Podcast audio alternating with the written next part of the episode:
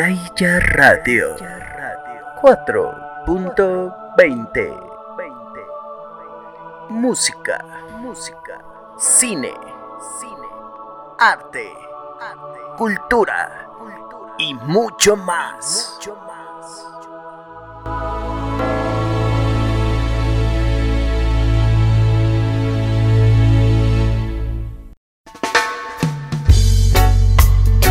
Hola, ¿qué tal amigos? Sean todos bienvenidos. Esto es Gaia Radio 4.20 y como cada semana es un placer estar con todos ustedes. Espero y podamos pasarnos unos momentos agradables, unos momentos entretenidos, que te podamos dar momentos interesantes y que sobre todo todo, todo, todo lo que te recomendemos y todo el tema que trataremos el día de hoy sea de tu agrado.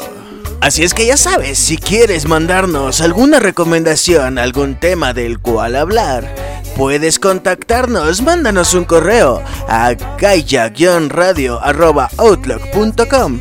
Te lo repito, gaia-radio.outlook.com y puedes buscarnos en nuestras diferentes redes sociales. Búscanos en Facebook como Gaia Radio 4.20 o ve a nuestro Instagram y síguenos.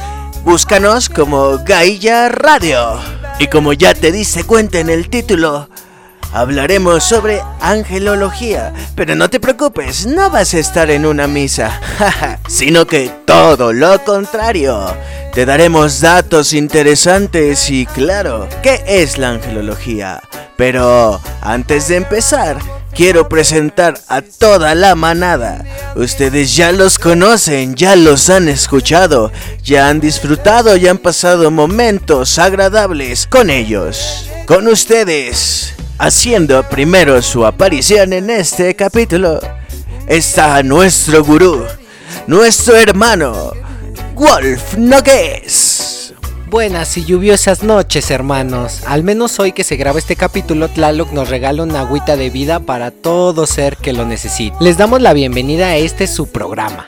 Un fuerte abrazo a nuestros amigos en Facebook, nos mantienen bastante ocupados. Tardamos un poco en responder, pero siempre les contestamos. Gracias por el apoyo y por las recomendaciones para seguir mejorando. Al final del día nosotros estamos aquí para hacerles pasar una noche relajada y su opinión es muy importante para nosotros. Hermano Mike, hermano Isra, como siempre es un placer estar aquí compartiendo micrófono. Bienvenido hermano Wolf y muchísimas gracias. Sin duda también es un honor compartir micrófono contigo.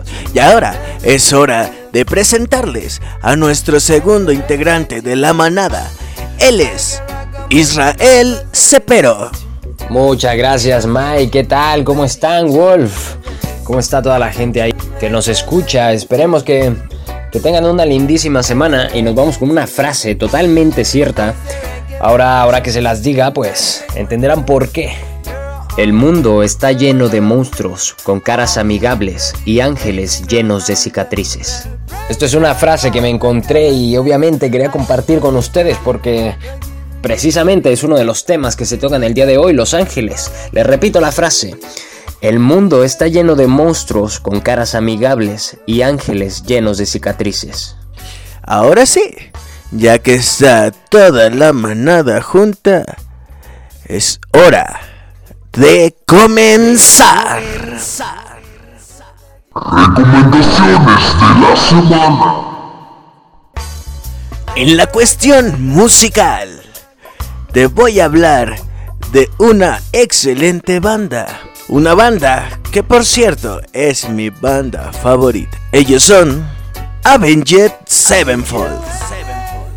Avenged Sevenfold es una banda originaria de Huntington Beach, California, en Estados Unidos. Sus integrantes son Matt Shadow, Saki Vengeance, Sinister Gates, Johnny Christ y Jimmy the Rep Sullivan. El nombre del grupo significa vengando siete veces en inglés y hace referencia a un pasaje del Génesis en la Biblia, cuando Caín es sentenciado a vivir en el exilio por asesinar a su hermano.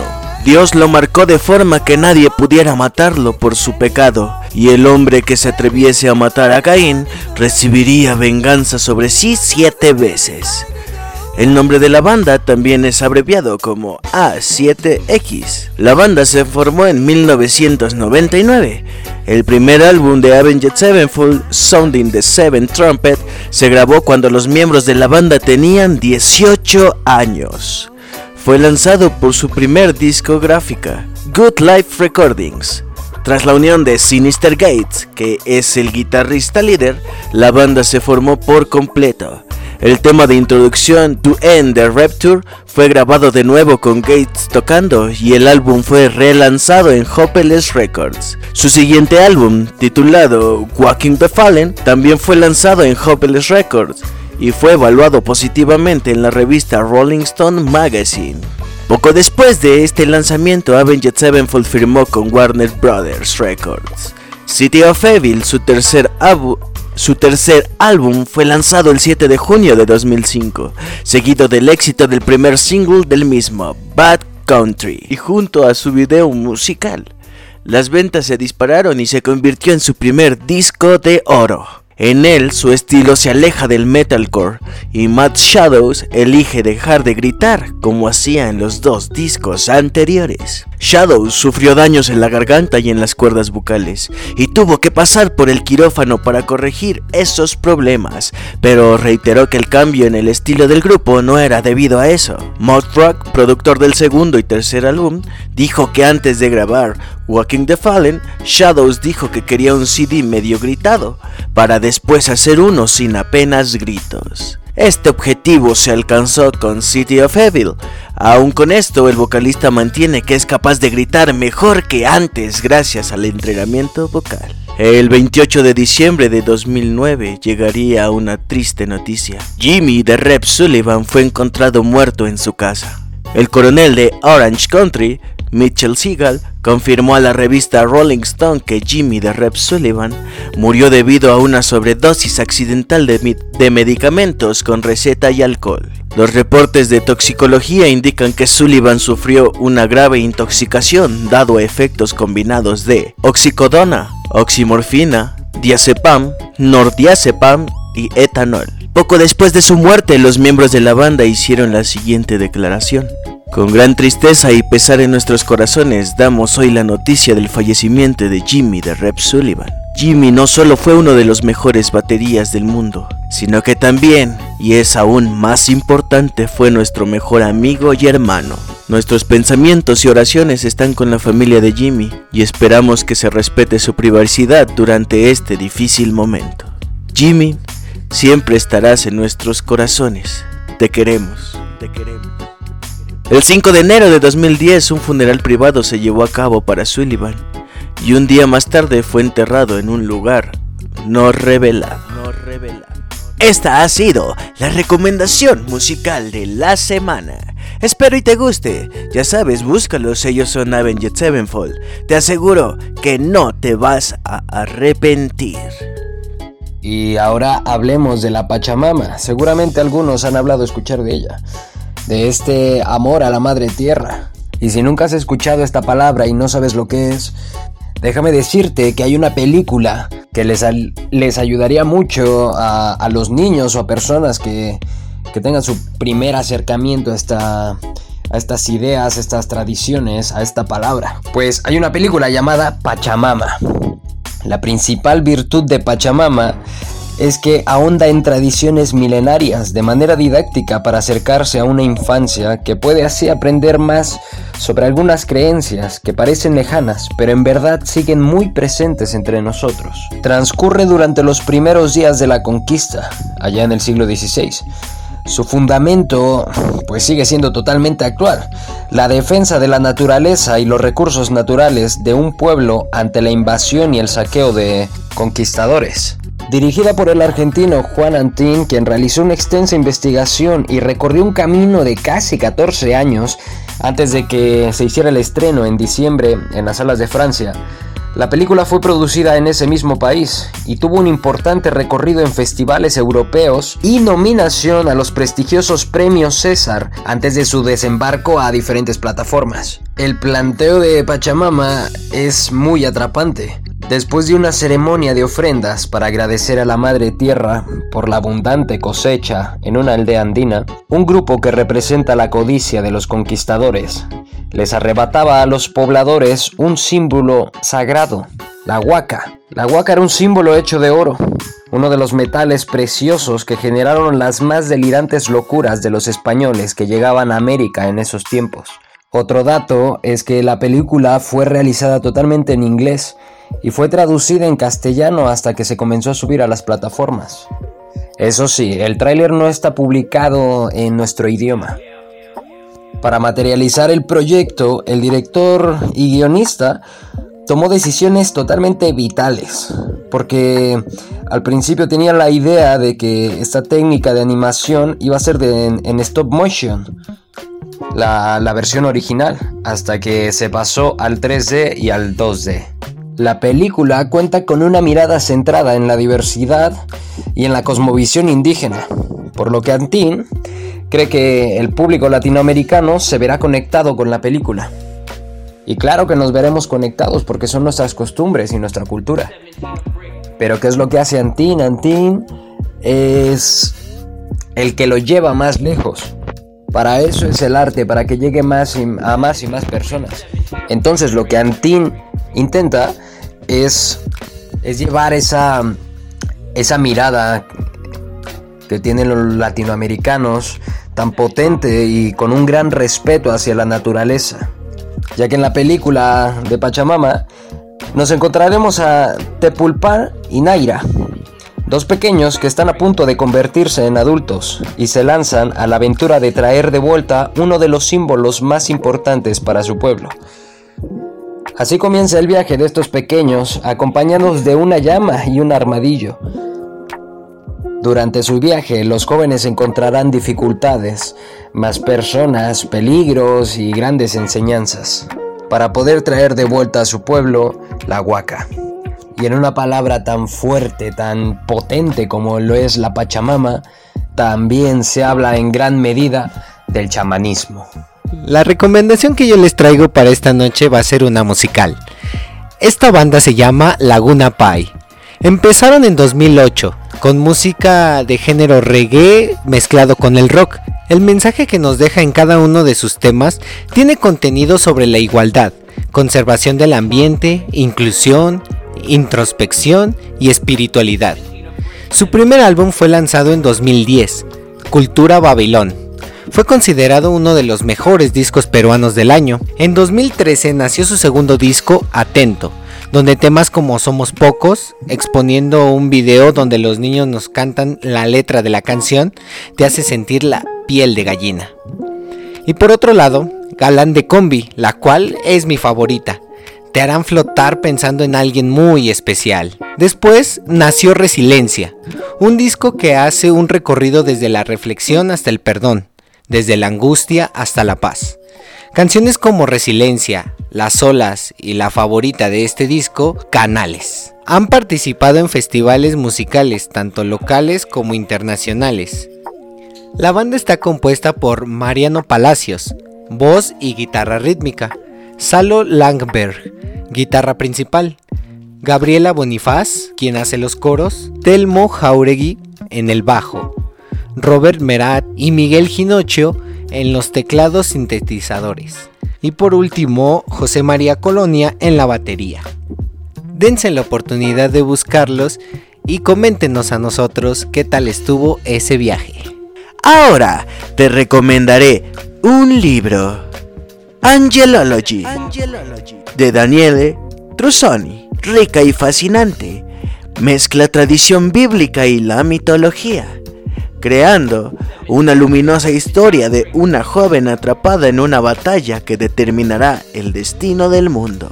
Evangeline era una niña cuando su padre la dejó a cargo de las hermanas franciscanas de la Perpetua Adoración en el convento de St. Rose cerca de Nueva York. Ahora, Con 23 años, el descubrimiento de una carta de 1943 la sumergen en una historia secreta que se remonta a miles de años. El antiguo conflicto entre la sociedad de los angelólogos y los Nephilim, descendientes de la unión de los ángeles y los hombres, unas criaturas de monstruosa belleza. Los Nephilim, que han ido perdiendo lentamente su poder y grandeza de antaño, ansían descubrir los secretos que esconde esta carta, ya que podrían llevarles a su salvación y así conseguirían perpetuar la guerra en el mundo y dominar a la humanidad.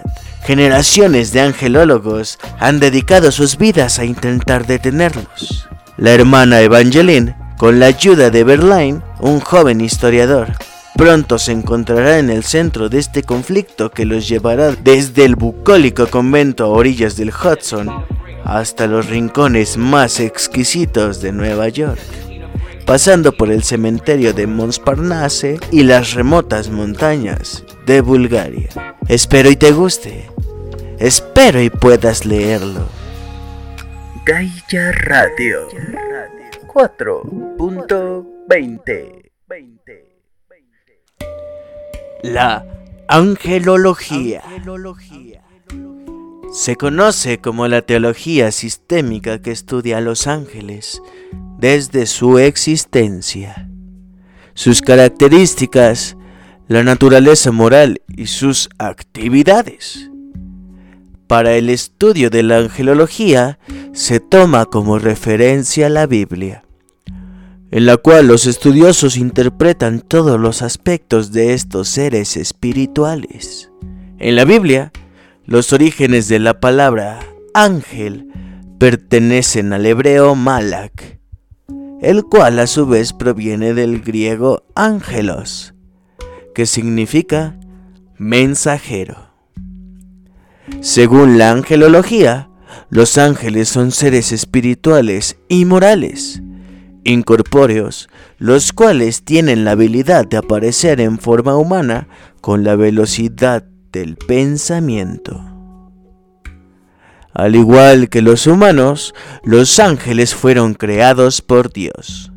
Sin embargo, son más similares a Él gracias a su naturaleza espiritual y pertenecen al reino angélico o reino espiritual. Según la angelología, los ángeles están clasificados en tres tipos, en querubines, serafines y arcángeles, aunque también existen los ángeles caídos. Los querubines son ángeles guardianes que cuidan cosas sagradas. Por ejemplo, se tiene la creencia de que los querubines cuidaban del árbol de la vida en el jardín del Edén. La descripción más común de estos ángeles es que tienen de dos a seis caras y al materializarse lo hacen en forma de niños. Los serafines según el Antiguo Testamento de la Biblia, son ángeles de imagen feroz, que tienen seis alas, dos alas cubriendo su cara, otras dos cubriendo sus pies, y los dos restantes son usados para volar. Se tienen como los ángeles guerreros del cielo, con una personalidad acorde a su ferocidad física. La tercera clasificación está constituida por los arcángeles, quienes son considerados los mensajeros de Dios, siendo los servidores por excelencia. Esto implica que cumplen diversas funciones, las cuales pueden variar según la necesidad de Dios. Por último, se conocen también a los ángeles caídos, los cuales están constituidos por grupos de los tres tipos de ángeles conocidos. Los estudiosos de la angelología afirman que aproximadamente un tercio de los ángeles creados son ángeles caídos, siendo el primero de ellos el más famoso, el arcángel Lucifer. La diferencia entre los ángeles caídos y los ángeles de Dios radica en su manera de manifestarse ya que los ángeles de Dios son capaces de tomar formas corpóreas por sí mismos, mientras que los ángeles caídos precisan de la posesión de un cuerpo para poder materializarse. Cada persona al nacer tiene asignado un ángel. Estos ángeles tienen nombres y se afirma que se pueden comunicar con los humanos respondiendo a ellos.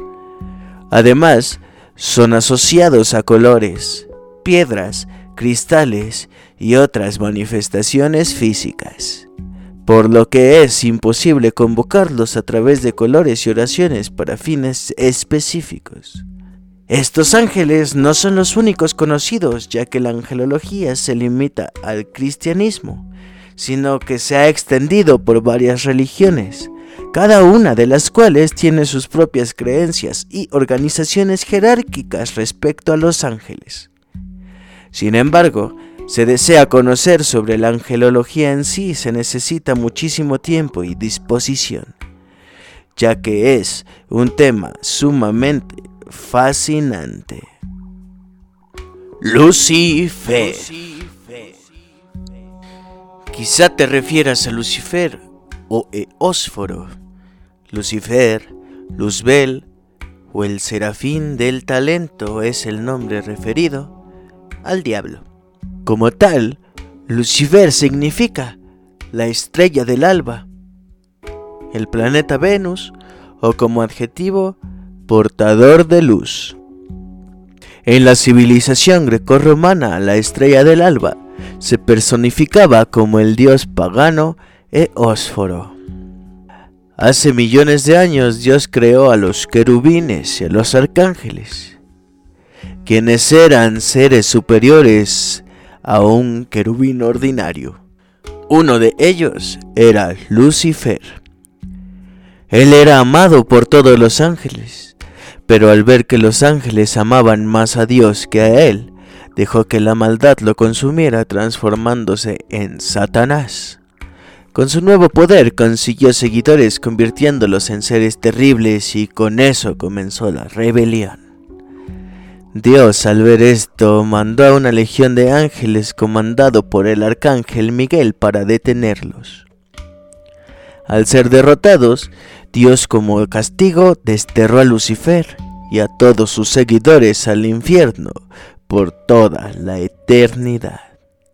Según exegénesis judías y cristianas, en el libro de Isaías capítulo 14, el rey de Babilonia, Nabucodonosor II, conquistador de Jerusalén, es condenado en una visión profética del profeta Isaías y es llamado la estrella del alba. Este capítulo puede referirse a la estrella del alba, pero el texto Isaías 14 no indica si Elel era una estrella o un planeta. La tradición cristiana posterior llegó a usar la palabra latina para estrella del alba, Lucifer, como el nombre propio del diablo, antes de su caída. Como resultado, Lucifer se ha convertido en un mote para Satán o el diablo en la iglesia y en la literatura popular, como en Inferno de Dante Alighieri, y Paraíso Perdido de John Milton. Sin embargo, la palabra latina no se usaba exclusivamente de esta manera, aplicándose también a otros, incluso a Jesús. La imagen de la estrella del alba caía del cielo es considerada por los académicos que tienen un paralelismo en la mitología canánita. En la antigua mitología canánita, la estrella del alba se muestra como un dios, Atar, que intenta ocupar el trono de Baal, y viéndose incapaz de hacerlo, descendió y gobernó el inframundo. El mito original pudo ser sobre el dios menor, Helel, intentando destronar al dios mayor canánita, el que vivía en una montaña del norte. La reconstrucción del mito de Hermann Guckel hablaba de un poderoso guerrero llamado Helal, cuya ambición era ascender más allá de las otras divinidades estelares pero tuvo que descender a las profundidades.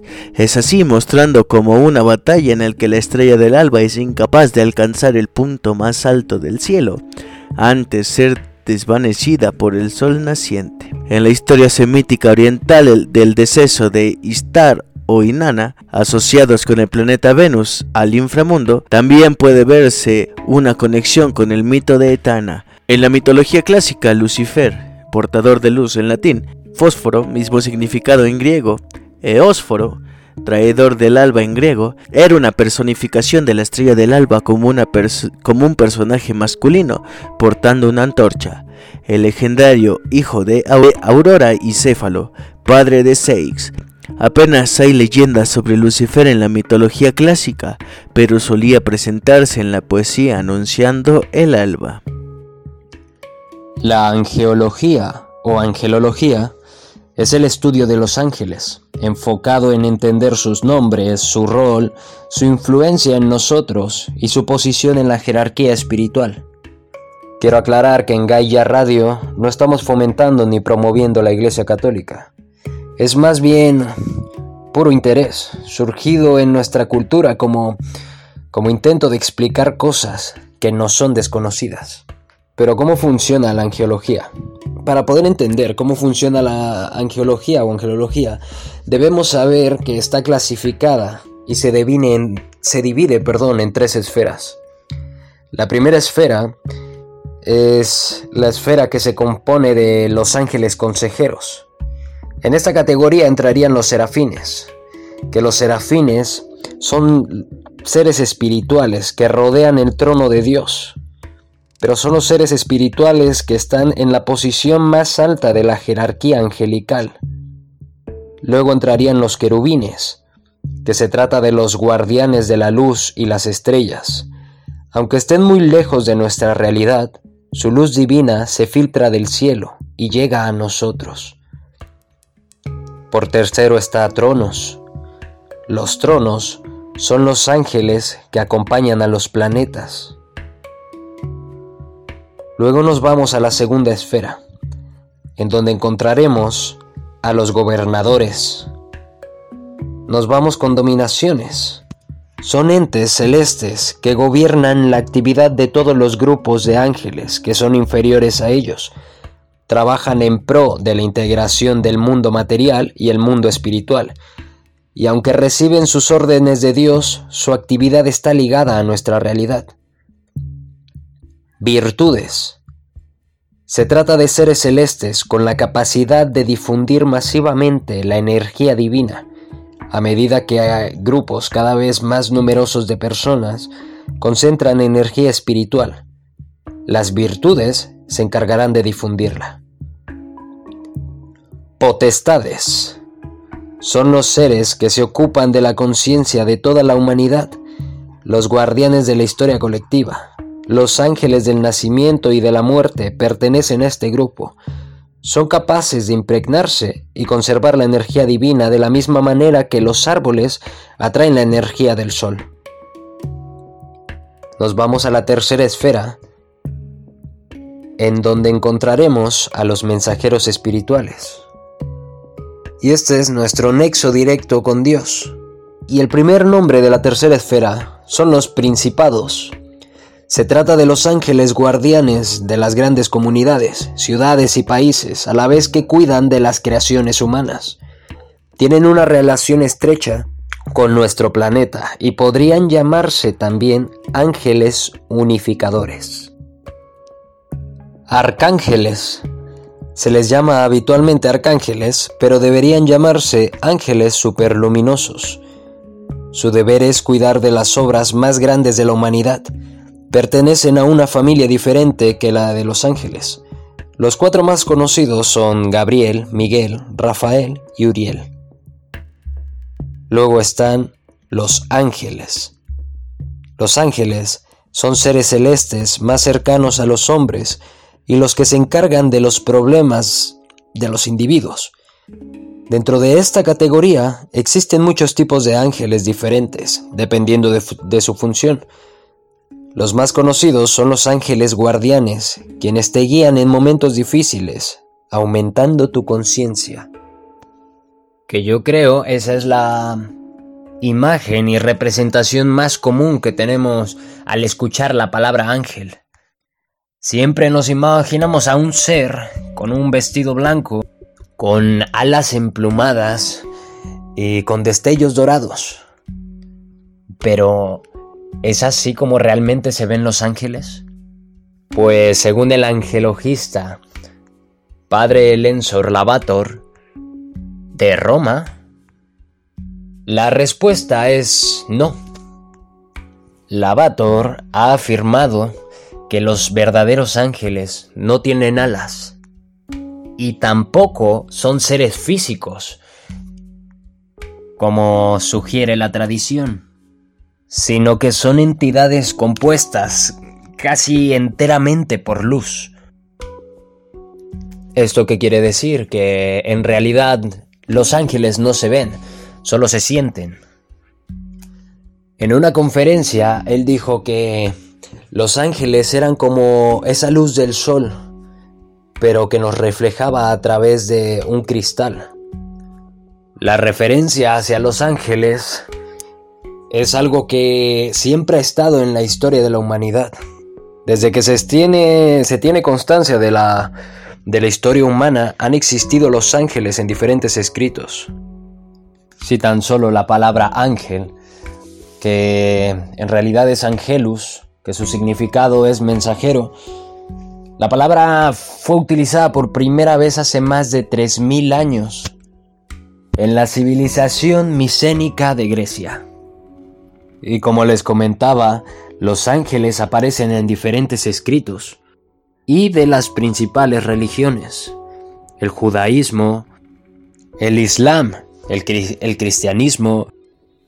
Pero sin embargo, también se encontraron ayudantes, ángeles, divinos en los antiguos escritos babilónicos, persas, egipcios y griegos, y ejercieron una gran influencia en las ideas sobre los ángeles dentro de las religiones.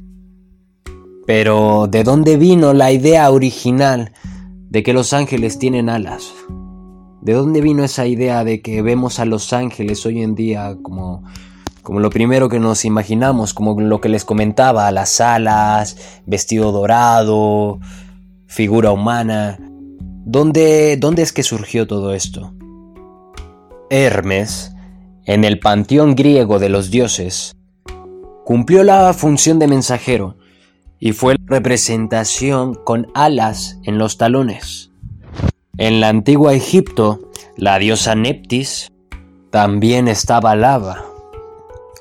Los relieves que la representaron aparecen en los jeroglíficos de su tumba, los grifos, animales con cabezas humanas. Muchas culturas, y se encontró en muchas tumbas, en muchos grifos, este tipo de animales, leones con cabezas humanas, toros con cabezas humanas, los vikingos reconocían a estas criaturas alabas como valquirias. Los griegos como Orai en Persia eran Feresta, los hindúes como Apsaras. Sin embargo, en las tradiciones abrahámicas, las alas rara vez eran representadas para los ángeles, hasta el tiempo del emperador Constantino pero no se hicieron populares hasta la época del Renacimiento. Históricamente los ángeles que hablaban con seres humanos eran vistos como con pues hechos de carne y hueso. Los ángeles verdaderamente son un misterio que suscita muchísimas preguntas.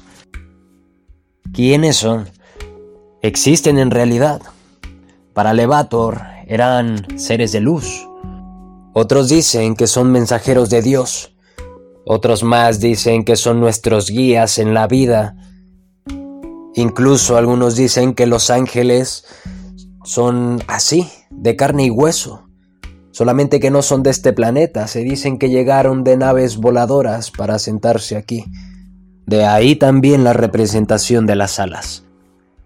Pero sea lo que sea, los ángeles han capturado los corazones e imaginación de millones y millones de personas en todo el mundo. Lo que sí es seguro es que si los ángeles aparecieron para, para ayudarlo en esta vida que tiene muchísimos obstáculos, tanto materiales como espirituales. Porque algo que sí no se puede negar de los ángeles es que los ángeles son guías espirituales. Y esto, como todo lo espiritual, es algo que se tiene que desarrollar. Si quieres tener más relación, más contacto, más conocimiento con tu ángel, pues tienes que investigar sobre este. Porque no puedes caminar con alguien durante toda tu vida sin ni siquiera conocerle. Pero yo no hablo de una forma física. No hablo de que te encuentres a un ángel en Facebook y te vayas por unas cervecitas, no. Hablo de lo espiritual, del abrir tu mente, de escucharte a ti mismo. La meditación también es una buena es una buena forma de conectar con tu ángel, con el ángel que tenemos cada uno de nosotros, ese ángel único que a lo mejor tiene similitudes con otros ángeles, pero cada ángel es único en uno mismo. Entonces, abre tu mente, escúchate, medita. Incluso el, el hacer ejercicio te ayuda. Porque cuando haces ejercicio, estás bailando o haces algún algún tipo de esfuerzo físico, va a llegar un momento en donde tú ya no pensarás. De tan cansado que estés, tu cuerpo va a estar trabajando por sí solo y tu cabeza no tendrá ni, ni tiempo de meterse en preocupaciones ni otras ideas, porque precisamente el pensar es una de las cosas más difíciles para el ser humano. Y estamos tan acostumbrados a, a utilizar esa palabra que cuando pensamos en no pensar nos parece casi imposible. Que eso también es una de las técnicas en meditación, el dejar de pensar, dejar la mente en blanco, por así llamarlo. Pues al, hacer ejercicio, déjenme decirles que también llega un punto en el que sucede. Solo tenemos que tomar conciencia en qué momentos es en los que pasan para aprovecharlos. Cada uno de nosotros tiene un ángel y tenemos que conocerlo. La aventura del ángel. Emilia Pardo Bazán. Por falta menos grave que la de Luzbel, que no alcanzó propiciarse de caída, un ángel fue condenado a pena de destierro en el mundo tenía que cumplirla por espacio de un año, lo cual supone una inmensa suma de pérdida de felicidad. Un año de beatitud en un infinito de goce y bienes que no pueden vislumbrar ni remotamente nuestros sentidos groseros y nuestra mezquina imaginación. Sin embargo, el ángel sumiso y pesaroso de su hierro no chistó, bajó los ojos, abrió las alas y con vuelo pausado seguro descendió a nuestro planeta. Lo primero que sintió al poner en él los pies fue dolorosa impresión de soledad y aislamiento. A nadie conocía, y nadie le conocía a él tampoco, bajo la forma humana que se había visto precisado adoptar. Y se le hacía pesado e intolerable, pues los ángeles ni son oscos ni huraños, sino sociables en grado sumo, como que rara vez andan solos, y se juntan, y acompañan, y amigan, para cantar himnos de gloria a Dios, para agruparse al pie de su trono y hasta para recorrer las amenidades del paraíso. Además, están organizados en milicias y los une la estrecha solidaridad de los hermanos de armas. Aburrido de ver pasar caras desconocidas y gente indiferente, el ángel, la tarde del primer día de su castigo, salió de una gran ciudad, se sentó a la orilla del camino sobre una piedra miliaria y alzó los ojos hacia el firmamento que le ocultaba su patria, y que estaba a la sazón teñido de un verde luminoso, ligeramente franjeado de naranja a la parte del poniente. El desterrado gimió, pensando cómo podría volver a, los, a la deleitosa morada de sus hermanos, pero sabía que una orden divina no se revocaba fácilmente, y entre la melancolía del crepúsculo apoyó en las manos la cabeza, y lloró hermosas lágrimas de contrición, pues aparte del dolor del castigo, le pesaba haber ofendido a Dios por ser quien es y por lo mucho que le amaba. Ya he cuidado de advertir que, a pesar de su desliz, este ángel era un ángel bastante bueno. Apenas se calmó su aflicción, se le ocurrió mirar hacia el suelo, y vio que donde había caído gotas de su llanto, nacían y crecían y abrían sus cálices con increíble celeridad. Muchas flores blancas, de las que llaman margaritas, pero que tenían los pétalos de finas perlas y el corazón de oro. El ángel se inclinó, recogió una por una las maravillosas flores y las guardó cuidadosamente en un pliegue de su mano. Al bajarse para la recolección, distinguió en el suelo un objeto blanco, un pedazo de papel, un trozo de periódico. Lo tomó también y empezó a leerlo, porque el ángel de mi cuento no era ningún ignorante a quien le estorbase lo negro sobre lo blanco, y con gozo profundo vio que ocupaba una columna del periódico ciertos desiguales renglones, bajo este epígrafe a un ángel. ¡A un ángel! ¡Qué coincidencia! Leyó afanosamente. Por el contexto de la poesía, dedujo que el ángel vivía en la tierra y habitaba una casa en la ciudad, cuyas señas daban minuciosamente el poeta describiendo la reja de la ventana tapizada de jazmín, la tapia del jardín de donde se desbordaban las, las enredaderas y los rosales, y hasta el recodo de la calle, con la torre de la iglesia a la vuelta. Alguno de mis hermanos, pensó el desterrado, ha cometido sin duda otro, otro delito igual al mío, y le ha aplicado la misma pena que a mí. Qué consuelo tan grande recibiría su alma cuando me vea. Qué felicidad la suya y también la mía al encontrar un compañero, y no puedo dudar que lo es. La poesía lo dice bien claro, que ha bajado del cielo, que está aquí en el mundo por casualidad.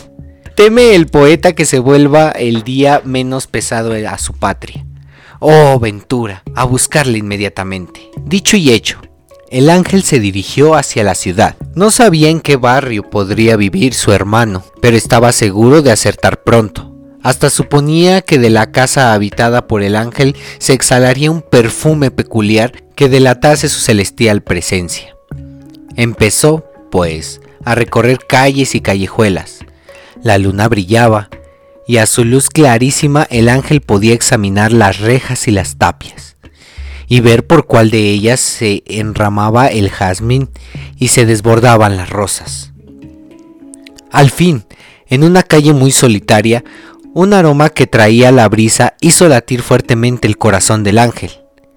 No olía a gloria, pero sí olía a jazmín, y el perfume era embriagador y sutil, como un pensamiento amoroso. A la vez que percibía el perfume, divisó tras los hierros de una reja una cara muy bonita, muy bonita, rodeada de una aureola de pelo oscuro.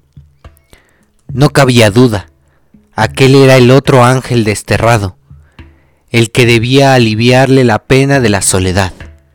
Se acercó a la reja trémulo de emoción. No archivan las historias el traslado fiel de lo que platicaron a través de los hierros el ángel verdadero y el supuesto ángel, que escondía su faz entre el follaje menudo y las pálidas flores del fragante jazmín. Sin duda desde el primer momento, sin más explicaciones, se convino en que, efectivamente, era un ángel la criatura resguardada por la reja, habituada a oírselo llamar en verso, no extrañó que una vez más se atribuyese una prosa naturaleza angélica. Así es como los ripios falsean el juicio y los poetas chirles hacen más daño que la langosta. Lo que también comprendió el ángel desterrado fue que el otro ángel era doblemente desdichado que él, pues se quejaba de no poder salir de allí, de que le guardaban y vigilaban mucho, de que le tenían sujeto entre cuatro paredes, y de que su único desahogo era asomarse a aquella reja a respirar el aire nocturno y echar un ratito de parrafeo. El desterrado prometió acudir finalmente todas las noches a dar este consuelo al recluso. Y tan gusto cumplió su promesa que desde entonces lo único que le pareció largo fue el día, mientras no llegaba la grata hora del coloquio. Cada noche se prolongaba más, y, por último, solo cuando blanqueaba el alba y se apagaban las dulces estrellas, se retiraba de la reja el ángel, tan dichoso y anegado de bienestar, sin límites, como si nadase todavía en la luz del, en la luz del empiero, y le asistiese la perfecta bienaventuranza. Sin embargo, el recluso iba mostrándose descontento y exigente, sacando los dedos de la reja y cogiendo los de su amigo, Preguntábale con asomos de mal humor cuándo pensaba liberarle de aquel cautiverio. El ángel, para entretenerle, fue regalándole las margaritas de corazón de oro y pétalos de perlas, hasta que, muy estrechado ya, hubo de decir que sin duda el encierro era disposición de Dios, y que no se debería contrariar sus decretos santos. Una carcajada burlona fue la respuesta del encerrado. Y a la otra noche, al acudir a la reja, el ángel vio con sorpresa que por la puertecilla del jardín salió una figura velada y tapada, que un brazo se cogía de su brazo y una voz dulce, apasionada y, y melodiosa le hacía al oído, ya somos libres, llévame contigo, escapemos pronto, no sea que me echen de menos. Gaia Radio 4.20 Pues hasta aquí el programa de hoy. Espero y lo hayas disfrutado. Espero y te haya gustado. Cuéntanos qué te pareció. Déjanos tus comentarios abajo en las cajas de comentarios. Y bueno, Wolf, repítenos nuestras redes sociales. Claro que sí, hermano. Nos pueden buscar en Instagram como Gaia Radio. En Facebook como Gaia Radio 4.20. Recuerden que ahí nos están saturando de mensajes. Y a nuestro correo electrónico gaia-radio.outlook.com. Te lo repito, gaia-radio.outlook.com. Y ya lo sabes, si te gustó, cuéntale a tus amigos. Y si no, pues a tus enemigos. Nosotros somos Gaia Radio 4.20 y escuchaste la voz de Wolf Nogues. Yo soy Israel Cepero. Y un servidor, Mike Centeno. Nos escuchamos. Hasta la próxima. Gaia Radio 4.20